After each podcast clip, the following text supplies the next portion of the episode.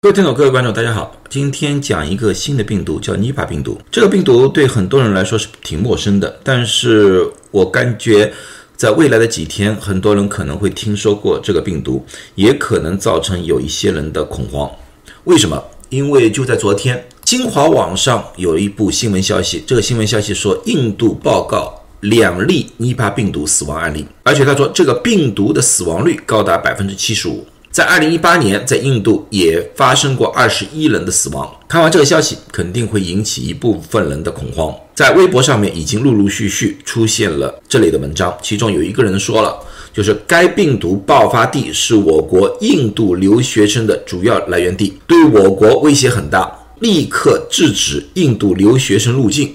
停止颁发印度人签证，禁止进口一切印度农产品，杜绝风险。这是微博的某一个自媒体的说法。那么，今天我最主要的和大家科普一下，什么是尼帕病毒，为什么这个需要引起大家的注意。尼帕病毒英文叫 Nipah virus，缩写是 NIV。这个病毒是在一九九九年的时候在马来西亚发现的，当时在马来西亚的一些养猪场里面，很多人生病。症状和脑炎非常接近，当时认为可能是日本脑炎，但是所有的治疗方法都无效，所以他们上报了世界卫生组织。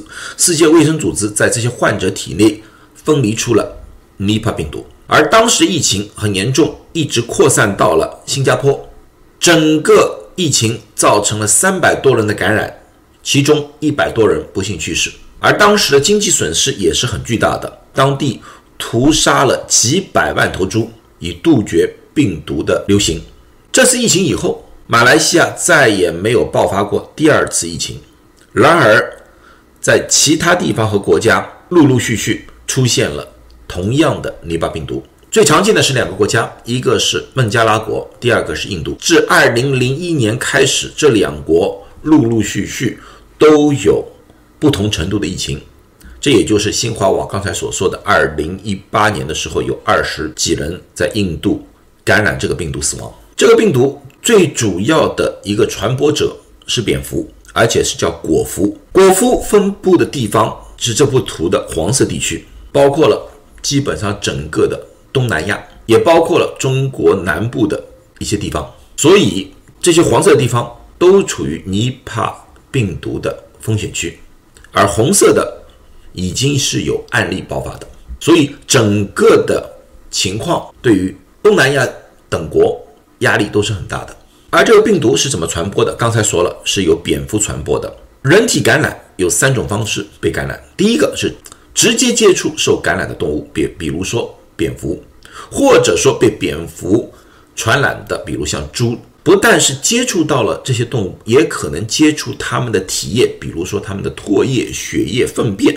都有可能被感染。第二个，食用被感染动物体液污染的植物，比如说一些水果，如果说蝙蝠在这个食物上面停留过，而它的唾液沾染了这些食物，吃的时候我们没有清洗干净，也可能被感染。第三个就是感染者人与人之间的传播，它最主要是体液传播，也就是说患者的尿液、唾液、粪便这些。都有可能传给其他人，所以在印度有很大一批的案例是医护工作者，他们在照顾这些患者的时候不幸被感染了。这个病毒的潜伏期大概四到十四天，症状轻重不一，轻的症状的发烧、头疼、咳嗽、喉咽喉疼、呼吸困难、呕吐；重症的话，主要是脑部的肿胀，像脑炎一样。这也就是为什么马来西亚最早的时候认为是日本脑炎，因为大家症状很接近。由于脑部肿胀，那么就可能造成患者迷失方向、昏昏欲睡、意识模糊，甚至于会有癫痫的症状。哪怕是一些轻症，哪怕没有死亡，幸存者也可能存在长期的副作用。由于脑部受到了影响，所以会造成性格的改变、癫痫的发作。而这个病毒被感染之后的死亡率，从马来西亚的数据来看的话，是百分之四十。从印度和孟加拉国所提交的数据，死亡率高达百分之七十五，但是大部分认为不会达到百分之七十五，因为当地没有密切的、广泛的测试，所以很多轻症的人并没有被包括在里面。所以大家比较认为百分之四十这个死亡率比较接近于一个实际情况的。但是不管怎么样，哪怕是百分之四十，这个死亡率也是非常非常高的。但是有一个好处，就是尼巴病毒的传染率 are not 很低，只有零点四八。那么这个和大家对比一下，流感的传染率 are not 是二左右，而比较严重的，比如麻疹，它的传染率大概是十五，而新冠，特别是奥密克戎的传染率和麻疹差不多，也是十五至二十，所以说从这个对比来看的话，这个传染率并不高，这是不幸中之大幸。这也就是为什么至今为止我们只发现了在少量的地方有这个病毒的流传。那么感染了这个病毒有没有办法治疗？很抱歉，至今为止没有疫苗，也没有特效药，但是有些已经在临床研究当中，其中一个是单克隆抗体，叫做 M 一零二点四。这个是专门针对于尼帕病毒的，已经完成了一期临床，看来效果还不错。另外一个就是瑞德西韦，瑞德西韦这次在新冠里面，欧美国家广泛的被使用了。但是这个药物本来研究的时候，并不是针对于新冠病毒的，是针对其他病毒的，其中一个就是尼帕病毒。所以瑞德西韦现在的研究里面发现，对于灵长类动物，不是人类，人类测试还没进行，对灵长类动物是有效的。所以大家认为这个药物。对于尼帕病毒，我们是抱着很大的希望的。另外一个呢，在马来西亚，就在一九九九年刚刚爆发的时候，他们使用了利巴韦林，但是这个药物最后没有一个统计数据，所以我们不大清楚它的效果到底有多少。那么如何去预防？最主要预预防方法就是不要接触生病的动物以及它们的体液。所以到了一这些东南亚地区，特别是陌生的地方，最好不要去一些野外的寻找刺激。如果去的话，也经常需要用肥皂和水洗手，以保持手的干净。如果在野外发现生病的动物，不管是蝙蝠也好、猪也好，或者其他动物，尽量不要接触，尽量不要去蝙蝠比较多的一些地方。如果说在野外发现了一些水果，发现了一些东西你想吃，一定要处理干净。如果在水果的表面发现有动物啃咬过的痕迹，千万不要碰。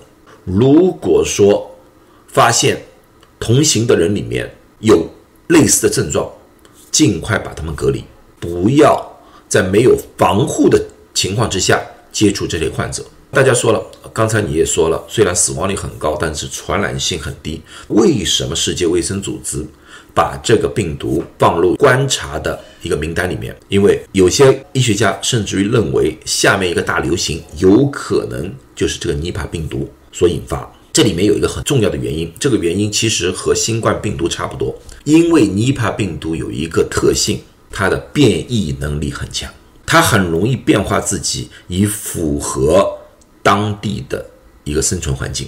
现在确实死亡率很高，传染性很低，但是我们无法保证在某一天它会变异出一个传染性很强，而死亡率相对来说也是挺高的。